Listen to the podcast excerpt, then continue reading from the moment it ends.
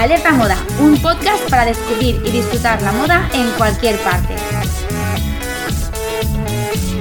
Estás escuchando Alerta Moda, el programa en el que cada semana charlamos sobre moda y tendencias. Si nos estás oyendo es que ya es viernes y has sintonizado Paterna Hora Radio, o quizá ya has dado el play a nuestro hilo de podcast en iBox o Spotify. Sea como sea, te doy la bienvenida y te invito a que te quedes. Soy Teresa Vivo y es un placer encontrarte por aquí.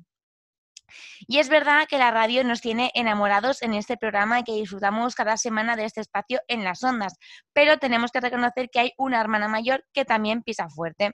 No consiguió derrotar a la estrella de la radio, pero es verdad que es la reina de la casa. La televisión se celebra su Día Mundial este sábado 21 de noviembre. Este invento que apareció en nuestra vida en los años 20, aunque no irrumpió con fuerza hasta los 50, es para muchos una verdadera ventana al mundo. Y entre esos mundos que nos comparte la televisión también está el mundo de la moda. Ficciones, documentales, programas, iconos, hasta realities. La moda y la televisión forman una hermandad que la verdad ha dado origen a muchas tendencias y muchos estilos. Vamos a repasar algunos de ellos en este episodio junto a nuestro compañero Omar Ruiz, presentador de la sección de cultura La Tarde en Paterna Hora Radio, escritor y actor de la compañía The Row. Bienvenido, Omar. Hola, Teresa. Hola, ¿qué tal? Pues encantado de estar aquí contigo y se me hace raro también porque de pasar de la tarde con, Álvaro y comentar la cultura, pues ahora vamos hacia, hacia la moda, pero encantadísimo. Hombre, hacia la moda de televisión, tú eres muy de tele, porque sí que he visto que en la tarde en Paterna ahora, pues tienes ahí tu sección de repasar un poco los estrenos o las grandes finales de concurso de televisión. Exacto, exacto. Sí, sí, sí, sí. No, pero la televisión, vamos, eh, está siempre, siempre en, nuestro día a día, ya sea en streaming, en directo, pero sí, totalmente. Así que vamos hoy a repasar un poquito, pues, eh, si te parece bien, toda, todos los estilos, la moda, vamos a hablar de series, vamos a hablar eh, de series tanto actuales como un poquito ya que están en nuestro, en nuestro día a día. Sí, sí. Exacto sin que sigan en antena o en streaming, como se diría ahora. Pero vamos, yo creo que han dejado, han dejado huella todas estas series de las que vamos a hablar. Pues vamos a ponernos ya, Omar, porque yo tengo ganas de que me digas cuáles son tus favoritas, cuáles son las que tú así más recuerdas con, más cariño o que más incluso a lo mejor más han influenciado a la tirada de vestir, que eso también puede ser. Exacto, exacto, exacto, porque al final estamos viendo a personajes que nos influyen, eh, historias que, nos encantan, con las que conectamos, y quieras o no, esos personajes van eh, vestidos de una forma u otra y al final es lo que tú comentas, que te, influye también a la hora de, vestir. Exactamente. Hombre, yo por ejemplo, por mi parte creo que, la, que la, serie de moda así que más icónica que te sale o de las más icónicas es Sexo en Nueva York, ¿no? Que enseguida que dices televisión y moda o dices icono de televisión y moda, mm, te sale Carrie Bradshaw con, ese tutú blanco de la cabecera y bueno, todo el estilismo de, las cuatro amigas, ¿no? Tanto de Carrie como de Charlotte, de Miranda y de Samantha, que cada una en su estilo, la verdad es que definieron un montón lo que era la moda de los 90. Exacto, sí, sí, sí. O sea, vamos, es la serie por excelencia de, de moda en la que piensas que Sexo en Nueva York. Además, en cada, en cada capítulo eh, tienen un, modelito, vamos, eh, precioso, cada una de ellas, y que a día de hoy todavía sigue, eh, por ejemplo, entras en la plataforma en la que está, que es HBO, y sigue una de las top, y vamos, las generaciones la siguen viendo. Hay muchísimos amigos míos y amigas que, que siguen viendo Sexo en Nueva York y lo vuelven a ver desde el principio y vamos, es que es una maravilla de serie y sobre todo es la primera en la que piensas, como tú dices, de, moda. Es Sexo Nueva York. Yo creo que además Sexo Nueva York, por ejemplo, el personaje de, Miranda fue creo que muy relevante en su época porque fue como la, la primera eh, mujer ¿no? que aparecía en televisión con ese estilo tomboy tan marcado, el pelo corto, los trajes de taqueta, incluso trajes oversize. Y como que empezó, o sea, gracias a ese personaje creo que se empezó a romper la, dualidad de género de las prendas y fue como dar un paso adelante en decir es que las mujeres también podemos vestir así. Y además que era, un personaje cisgénero, heterosexual, es decir, lo rompió todo. O sea, dijo, mira, no puedo vestir así, eres de una manera u otra, puede ser como te dé la gana. Exacto, y luego también con el conjunto de protagonistas. Porque como cada una de ellas tienen un, un, perfil con el que te puedes sentir identificado en algún momento, aunque no, no lo compartas todo, pero como hay un, un, abanico muy grande de mujeres protagonistas en esta serie que al final te sientes identificado, como digo, en cualquier capítulo con una de ellas. Yo creo que eso también eh, es uno de los puntos clave en esta serie para, aparte de engancharte con las tramas, eh, para mostrarte el vestuario, eh, la moda y sobre todo en, en, los años 90 que quizá en España también estábamos más avanzados socialmente, mm, igual que en Estados Unidos, pero al fin y al cabo estamos hablando de una serie que se ha visto en todo el mundo. En todo el mundo, exactamente. Exacto, y que hay países en los que, desgraciadamente, pues eh, no se estaba tan evolucionado socialmente, sobre todo en el ámbito femenino. Entonces, pues eh, ayudó muchísimo eh, a, llevar, a canalizar toda la moda que, proyecta la serie a, todo el mundo y al resto de países. Y, y vamos, yo creo que hizo hizo una labor muy grande Sexo en Nueva York y como digo, sigue haciendo. Yo creo que sigue siendo una de las series de actualidad sí. sin, mm, estar. De hecho, siempre aparecen en noticias de que las protagonistas, Sarah Jessica Parker, sobre todo, eh, quieren volver a hacer eh, una, tercera película, que están... Eh, y la verdad que da pena de que, no la hagan porque no se ponen de acuerdo por discusiones suyas. Exacto, diferencias entre ellas, pero que es una pena, pero bueno, que sigue siendo la actualidad totalmente. y eso dice muchísimo.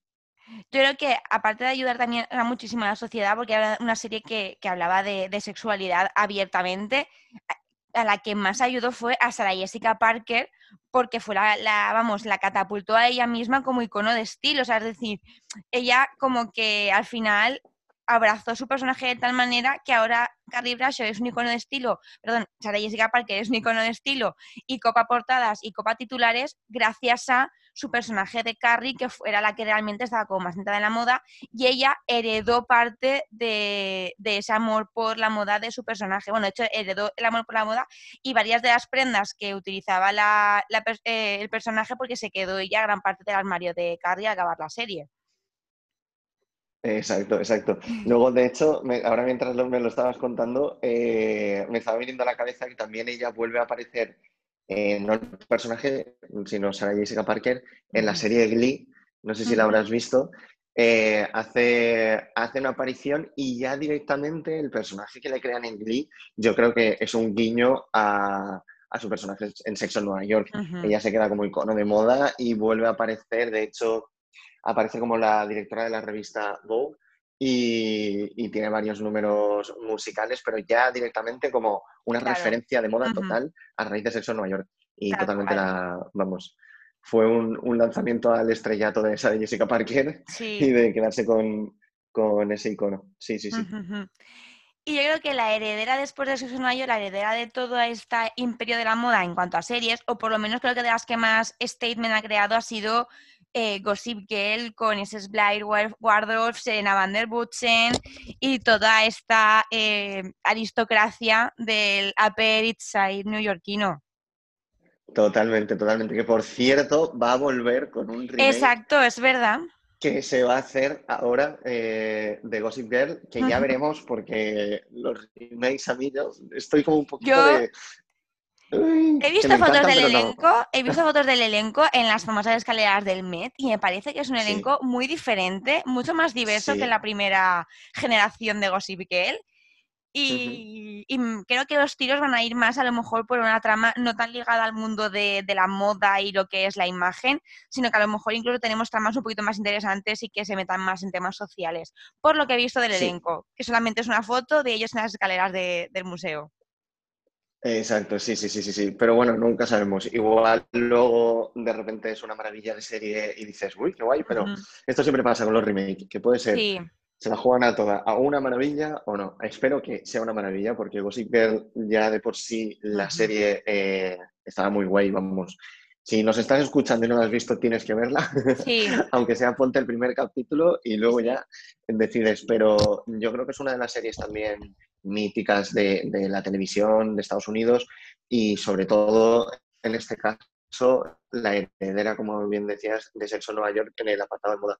Em, en este caso, eh, Gossip Girl ya dentro, de, yo creo que marca tendencia en los años 2000, 2010, mm. que es cuando estaba, que claro, ahí había un hueco muy grande en la parte de, la moda en, la televisión.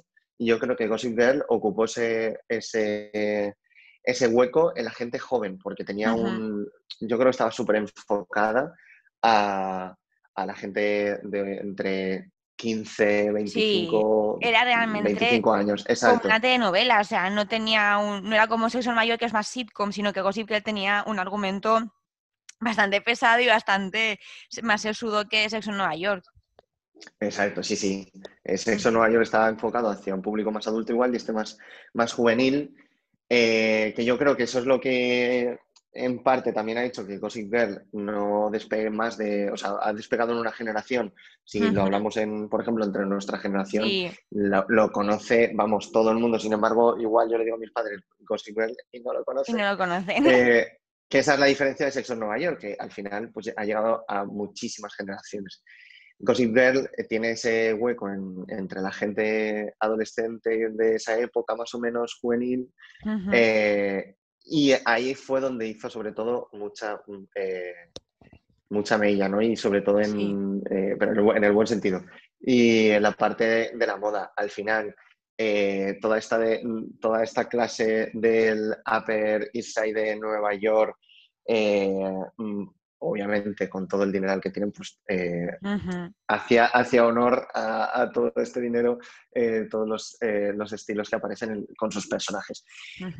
Y pues obviamente te quieres vestir como ellos. Sí, eh, obviamente, obviamente, pero es un poco es un poco difícil porque evidentemente todas las prendas que salían en Girl, desde las famosas diademas de Blair, ¿no? que eran como el símbolo de que era, la, era ella la reina de, del instituto, del colegio, eran eran prendas de, diseñadores de alta costura, o sea, no, no había, bueno, a ver, había para un Zara, para una, pero vamos, la mayoría de las prendas, el grueso del armario era armario de, alguien, pues eso que puede permitirse pasear por Rodeo Drive o este tipo de em, tienda de avenidas de tiendas americanas sin tener ningún problema. Y luego además eh, en la serie no repetían nunca modelitos, o sea, estaba pensado todo para que ni el zapato ni el bolso, o sea, no, no, cabía el, esto de repetir, ¿no? Querían crear esa atmósfera de, majestuosidad, como de, opulencia, y la creaban a partir de eso, ¿no? De, que cada día era un estímulo nuevo para la vista. Sí, yo me imagino al, equipo, al diseñador de vestuario de, de, estas series, de Gossip Girl y Sexo en Nueva York, Vamos, yo creo que les están dando mm, una tarta en bandeja, o sea, ellos estarían, porque generalmente, claro, los, al final los estilismos, los directores de vestuario, de arte, de, las, de las series, eh, están eh, antes que, de que empiece el proyecto, antes de que empiece a rodarse, se le dan como directrices, el director supervisa todo el vestuario, ¿no? Entonces, cuando hay algo más marcado, yo que sé, de época o tal, es muy guay, pero claro, en este caso que estás trabajando, que tienen ellos también que trabajar con diseñadores conocidos, que tienen que elegir el vestuario de los personajes y tal, eso es una maravilla. Y en estas series, eh, seguro, vamos, que... Sí, han tenido que disfrutar muchísimo. Han tenido que disfrutar muchísimo creando el, vestuario de todos estos personajes y más, si, es como, como comentabas, que no se repetía absolutamente ningún modelito. O sea, llamando, ningún capítulo. O sea, eso es... esto, préstame lo otro, mirando colecciones, bueno, trabajo soñado, la verdad, porque tiene que ser mucho estrés, pero vamos, está siempre rodeado de cosas a la última.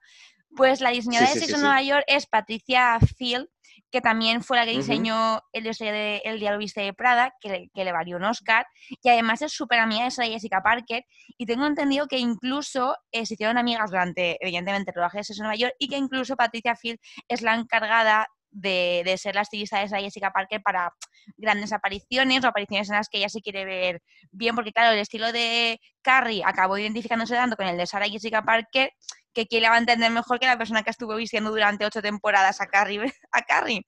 Pues se hicieron Exacto. Y, la ayuda. Y luego el de Gossip Girl es Eric Daman, que, que bueno, mm, que ese señor pues tuvo un trabajo enorme porque ya te digo, o sea, estar todo el rato combinando prendas nuevas y todo el rato.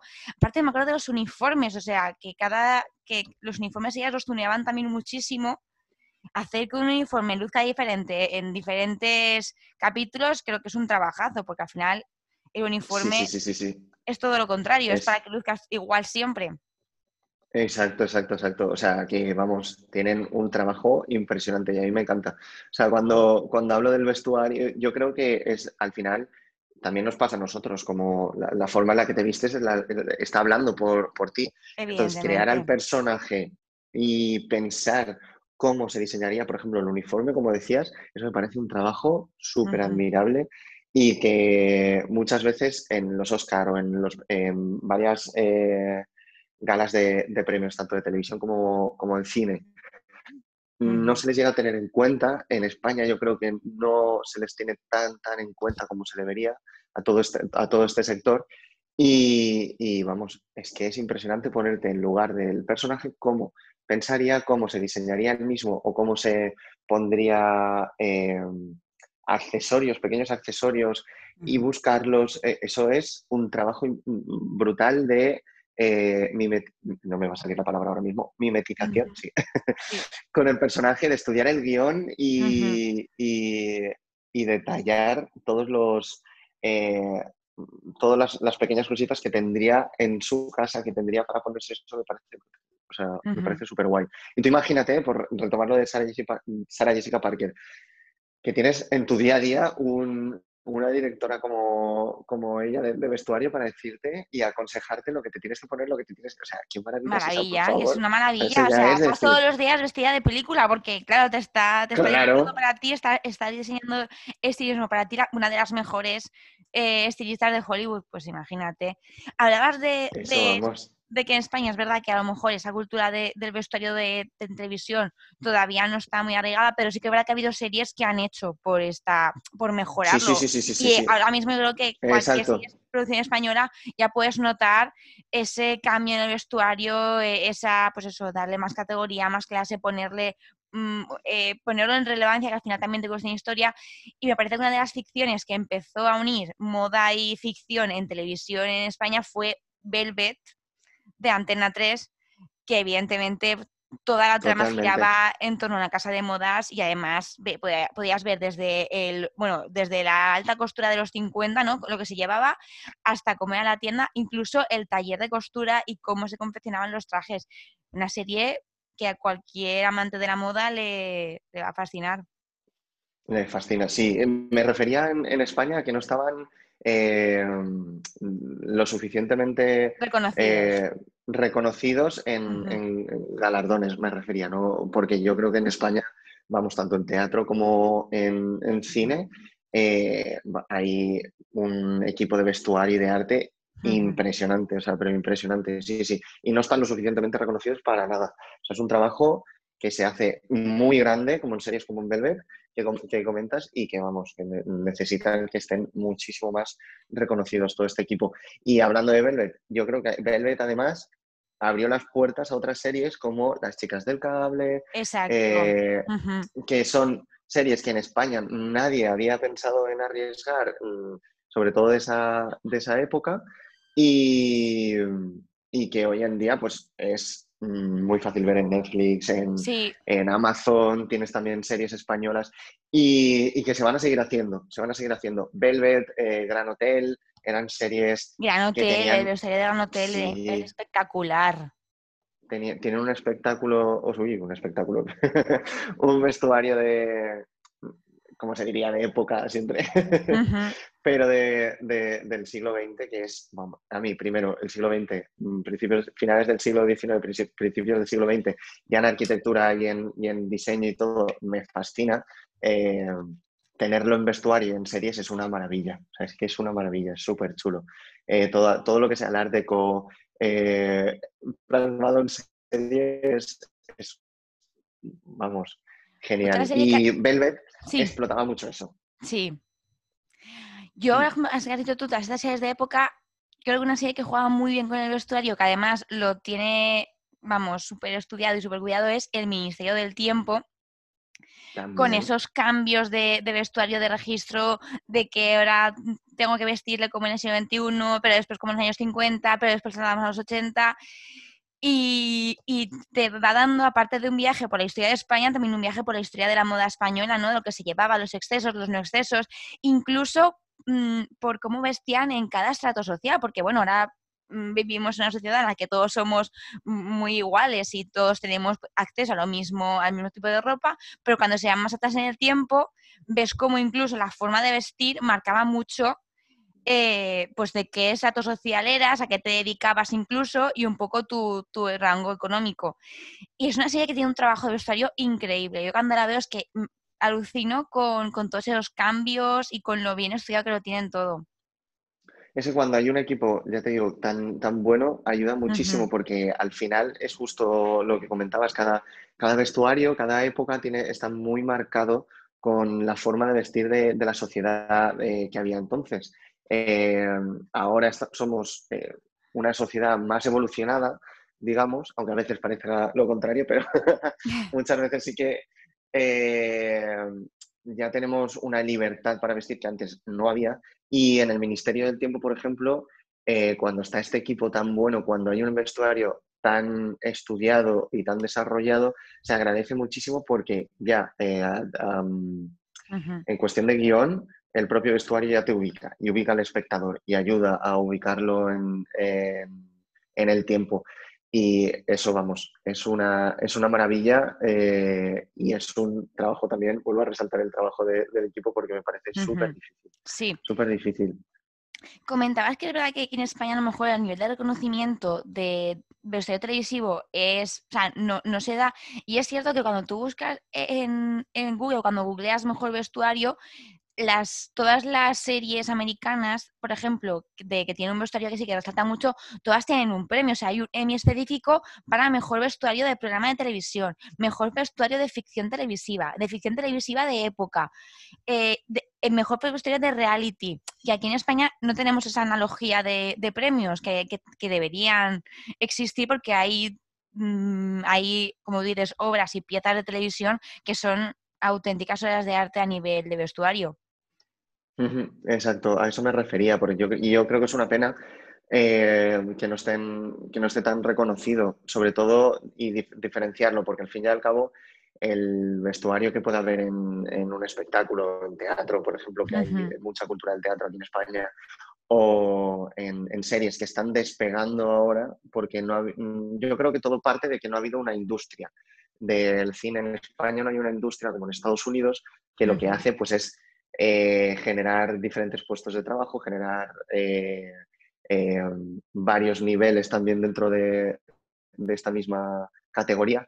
Y ahora, gracias a las plataformas como son Netflix, Amazon, HBO, etcétera, pues se está creando esta industria, forzados un poquito por, por eh, estas grandes, eh, estos grandes magnates de Hollywood que vienen a, España a crear series, pero bueno, todo sea bienvenido si, si, nos crea trabajo y si hace que talentos tan grandes en, España a todos los niveles de, ficción puedan trabajar y puedan desarrollar su arte. Eso es maravilloso.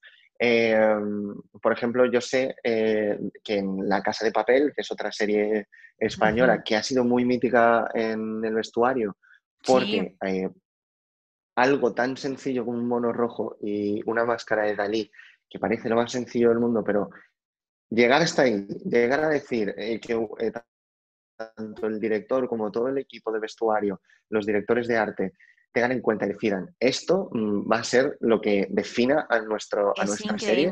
Eso es muy difícil. Es muy difícil llegar a decir esto, entre todas las máscaras que ellos tuvieran delante, que seguro que tendrían mogollón, decidir esta, la de Dalí, ¿por qué? Por este motivo. Pues llegar a eso eh, es súper reconocible. En Francia han habido autobuses llenos de pósters de la casa de papel con las máscaras de, Dalí. Eh, las máscaras de Dalí de repente lo petaron en Estados Unidos también. O sea, Quiero decir que gracias a estas, a, estas grandes plataformas se está generando una industria. Yo creo que a partir de esto van a empezar a estar más reconocidos y van a tener más galardones eh, y se va a diferenciar el trabajo tanto en series como en televisión, como luego ya también en cine y todo. Yo creo que eh, al final, si creamos industria de, de, todo el teatro, de todo el cine y de toda la televisión, nos va a favorecer mucho en España porque hay muchísimo talento que no se veía tanto. Al final, las series que se hacían en, en, nuestro, en Antena 3, Televisión Española y todo, eran, eran series pues más del día a día, eran más sitcoms, lo que eh, en los 90 y a principios del 2000 se hacía en España y que ahora ha dado un, cambio. o sea, tú ahora pones una serie española, ha dado un giro impresionante. una serie española de ahora no tiene absolutamente nada que ver ni, ni la puesta en, en, calidad de, lo que había antes. Nada, nada, nada, Y eso se agradece muchísimo. O sea, ha dado un giro de 360 mm, grados porque ahora mismo la calidad es completamente y muchas veces superior a series de, Estados Unidos. Por ejemplo, Juego de Tronos, que es eh, la serie de referencia de los últimos años. Eh, los efectos especiales se han creado en España, que esto es cosa que no se sabe mucho. Y, el vestuario también tiene otras manos españolas. Exacto, exacto. O sea, muchas veces pensamos en todas estas series eh, y de las que estamos hablando aquí, comentando, pero realmente tienen equipo español, hay mucha gente española con mucho arte que está, está trabajando en ellas. Mm. Sí, sí, la verdad es que sí, y merece la pena por eso, que, todo, que todas esas cosas que salen en otros países ya las podamos empezar a ver aquí y podamos tener pues, ficción española con la que podamos disfrutar.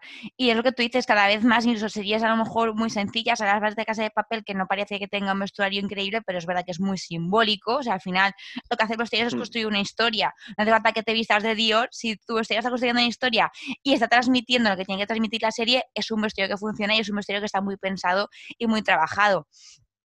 Se me ocurre, por ejemplo, incluso estas señoras de Lampa, ¿no? que son cuatro mujeres, que las, cada, cada una tiene un look, cada una tiene una forma de vestir. Además, son personajes como que los looks que se ponen a lo de la serie son todos muy iguales, ¿no? para que se te quede también el, esa memoria del estilo de cada una, de los colores que les sientan bien, de los que no.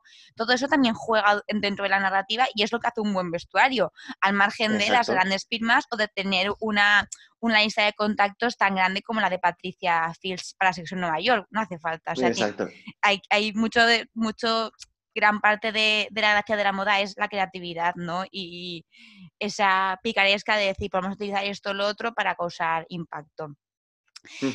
Eh, Omar, ¿tú tienes algún personaje de televisión así de estos de ficción que digas, este personaje para mí ha sido top y sus looks me encantaban, incluso intento plagiarlo? Pues mira, yo he tenido uno y esto eh, te va a parecer súper friki. No sé si conoces la serie. Eh, es muy mítica en, el Reino Unido porque lleva, vamos, eh, sesenta y pico años haciéndose, tuvo un parón, pero es una de las series más míticas del Reino Unido. Se llama Doctor Who. y el, doctor, los abrigos, las chaquetas del doctor, siempre me han fascinado, me han encantado. Y de hecho, tengo un par de abrigos que hasta el color en, uno del, actor de Matt Smith eh, me, han, eh, me, han influenciado mucho. Eh, las Converse que llevaba también, que era la mezcla entre Converse y, este, este, abrigo, sobre todo porque mezclaba una, un, estilo más clásico, más british, con igual un toque un poquito más raro, mm, más fuera, de, fuera de, de, este toque british, ¿no? mezclar las Converse con un abrigo clásico es, claro, no, es... no, estaba tan visto hace 10 años, igual. Y me influenció mogollón. Entonces eh, lo tengo mucho en mente.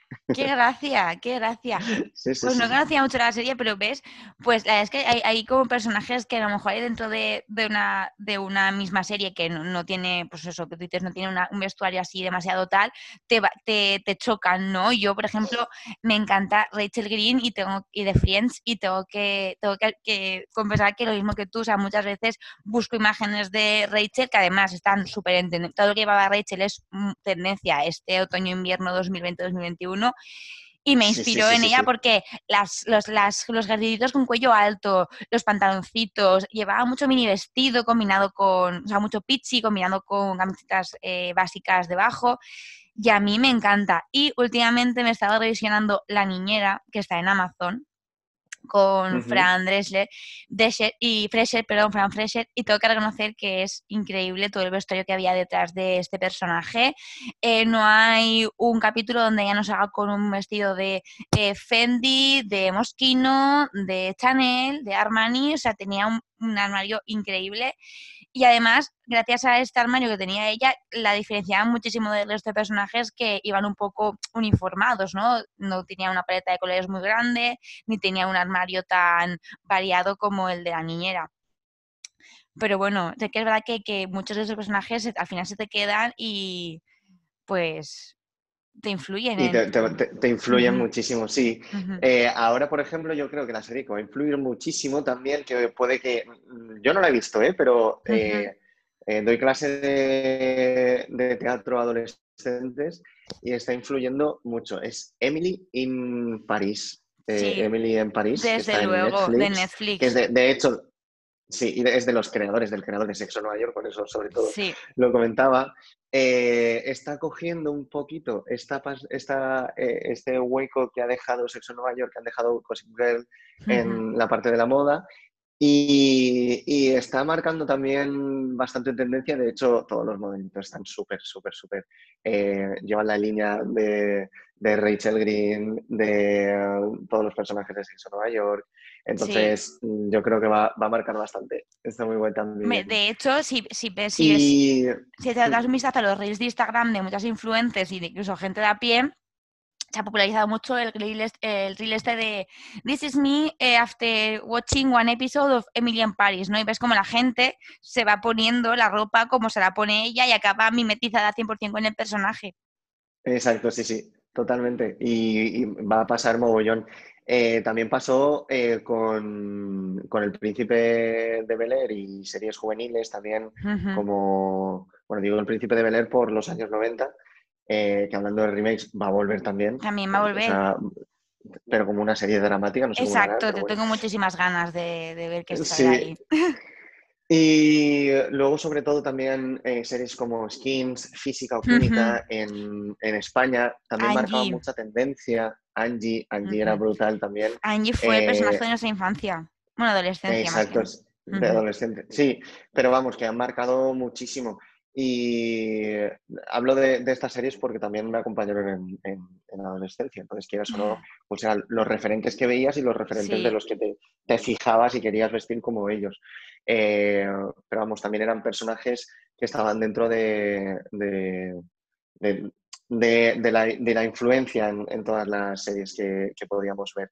Y luego, mm, no sé si, si, tienes en mente alguna serie también, mm, ya fuera de, los personajes, eh, con vestuarios remarcados. Em, por ejemplo, estábamos hablando antes de Juego de Tronos. Sí. Yo lo he comentado en la parte, en la parte española.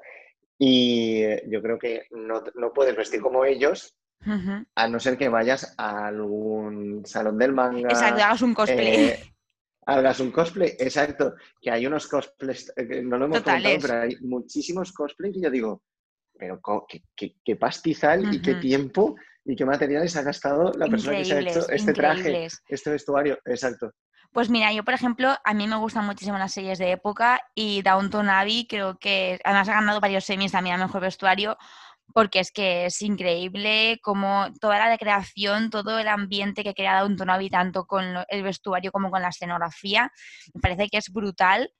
Y, y esos polisones, esos tocados, los brillos, como también el vestuario te va, te va, marcando el paso del tiempo, que al final empieza a ser una época, de acabas otra, cómo te marca también las circunstancias de cuando estás en guerra, de cuando no estás en guerra, que eso también afecta a, a la manufactura del país y por lo tanto también afecta a la forma de vestir de cada momento. Creo que es una serie espectacular. Y luego, si nos ponemos un poco más fantasiosos, Once Upon a Time de ABC, de la ABC, que ahora también es de Disney, la recreación de los personajes clásicos del mundo Disney, porque ya se ha pasado a Disney, ya no son cuentos, es que es brutal. Los vestidos de las princesas, el de los de los personajes masculinos que se hacen así como muy de cazadores, todos. En Eras una vez con todos los eh, personajes de, de Disney mm, replanteados a mm, princesas actuales, sobre todo también hay un momento en el que salen, sale Frozen, salen Elsa y Anna, que están en la vida real y dices, ostras, cómo llevan cómo pueden llevar el personaje de dibujos a la actualidad, eso está muy guay. Está, muy, bien, está muy, bien. visto. Y digo el Sayana porque son los más actuales, pero por ejemplo sale el Capitán Garfio, salen, bueno, todos los personajes de, Disney acaban apareciendo a lo largo de las siete u ocho temporadas de la serie y, están muy bien llevados en, esos personajes de, cuento con todos los vestuarios, que le dan como un giro y los vuelven a replantear y están muy, muy guay. Y luego, por ejemplo, una serie que también tiene un vestuario que a mí me, cuando a veces la veo, evidentemente parece toda alta costura y gran parte es alta costura porque tienen colaboraciones con eh, Versace, con Givenchy, es American Horror History, que es impresionante, o sea, tanto bueno, las temporadas de, Lady Gaga, como se vestida ella, la temporada con, ay, bueno, con la actriz que es la musa realmente de, de Ryan Murphy, ¿cómo se llama? Sarah Paulson, también. Sarah Paulson, sí son increíbles. Mm. Eso, ese juego con negros, con. A mí me encanta, a mí me encantan todas las temporadas. De hecho, eh, me parece brutal como eh, American Horror Story eh, se ha reinventado en cada temporada y como dentro de que es todo la parte terrorífica, historias terroríficas de Estados Unidos, cómo cada una tiene su propio toque, tanto a nivel de historia como a nivel de, vestuario.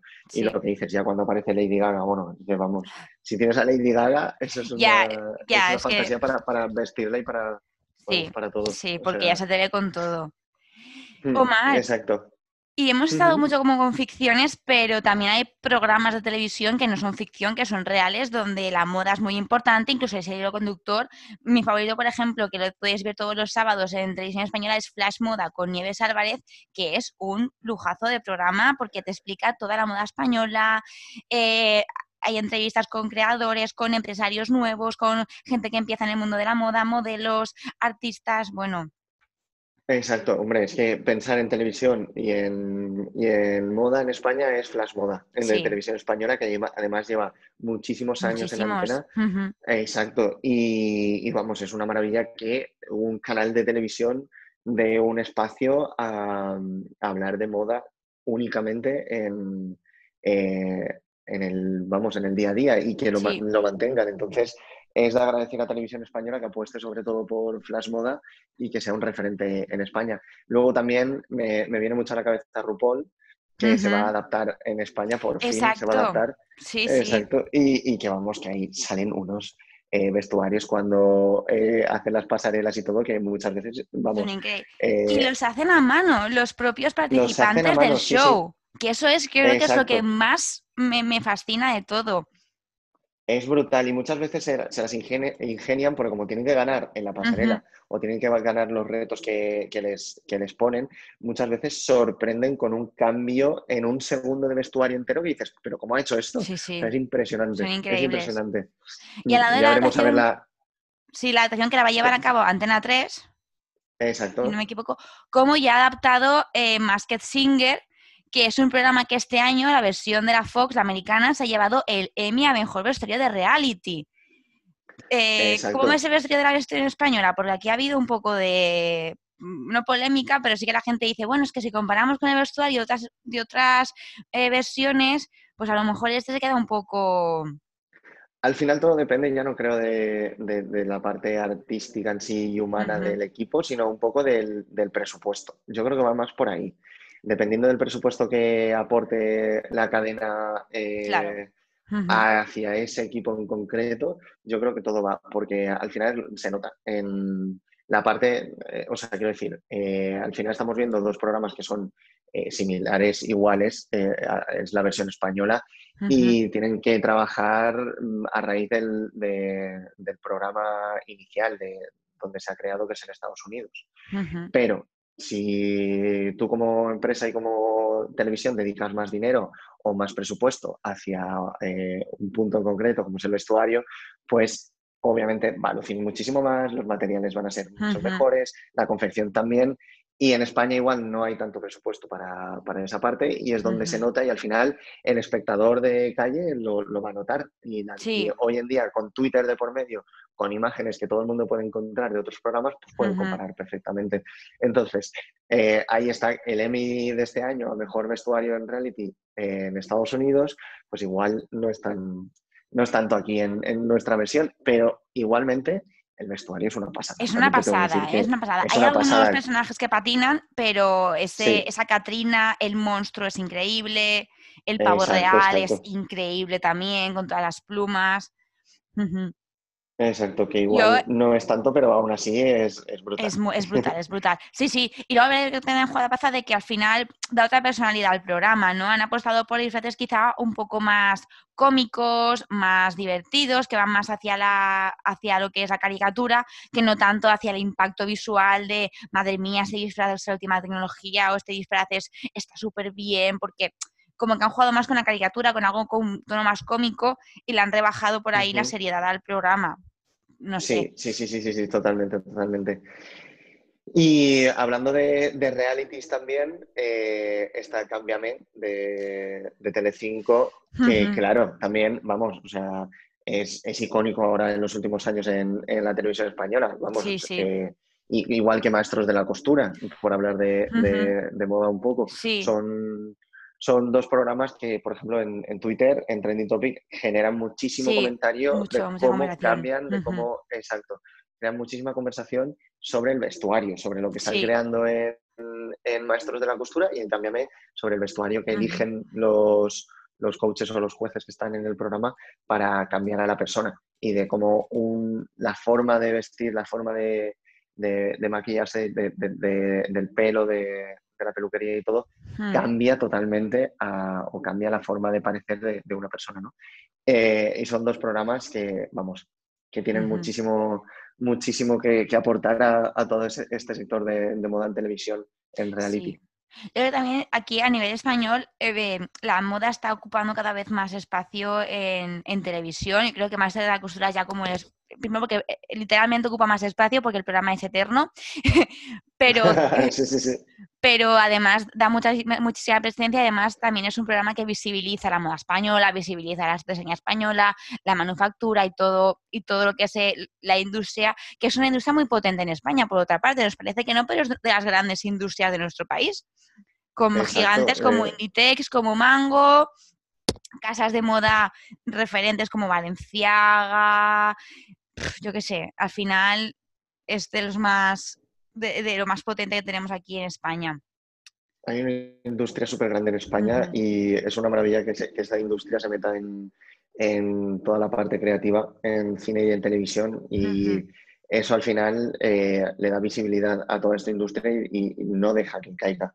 Eso es súper importante, que, que, la gente siga, siga viendo tanto no solo de poder ir a las tiendas, como comentábamos, de Mango, Zara, etcétera, Inditex, sino también verlo en televisión y ver lo que hay detrás. Y esto en Maestros de la Costura hace muy buena función en, ver todo. Y yo creo que RuPaul también irá por ahí, eh, como los propios eh, concursantes tienen que crear el vestuario, va, a coger, va a cogerse de la mano con maestros de la costura y, va a visibilizar todo este sector, toda la parte creativa del sector y todo lo que hay detrás. Y sobre todo RuPaul creo que también va a ser, va a ser, un, va a ser un programa que va a poner también eh, muy en valor todo lo que es el mundo drag, que a veces se, se, desprestigia. Aquí en España, por ejemplo, tenemos la suerte de tener dos eventos al año que son la, la, Reina del Carnaval, tanto de Gran Canaria como de Tenerife, que creo que ya visibiliza muchísimo el trabajo que hay detrás del mundo drag, pero que aparece en televisión en abierto eh, para un público generalista, ¿no? Que al final a lo mejor no te pones el carnaval de Tenerife en febrero porque no te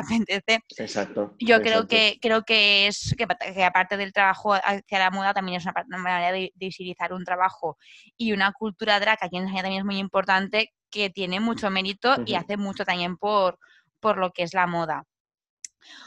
Omar, pues muchísimas gracias por, por eh, aceptarnos invitación y gracias por este repasito televisivo a la moda que hemos visto por la pequeña pantalla. Muchísimas gracias a ti y vamos, yo encantado de, hablar de, cine, de televisión y, de series en streaming, de todo el arte.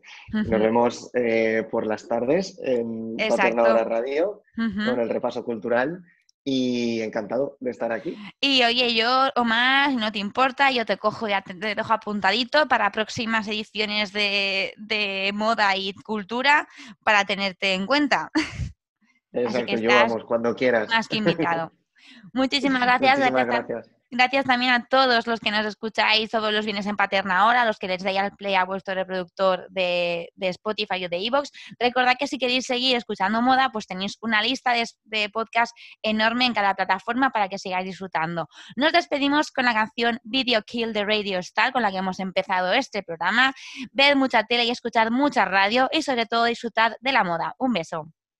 I heard you on the wireless back in 50.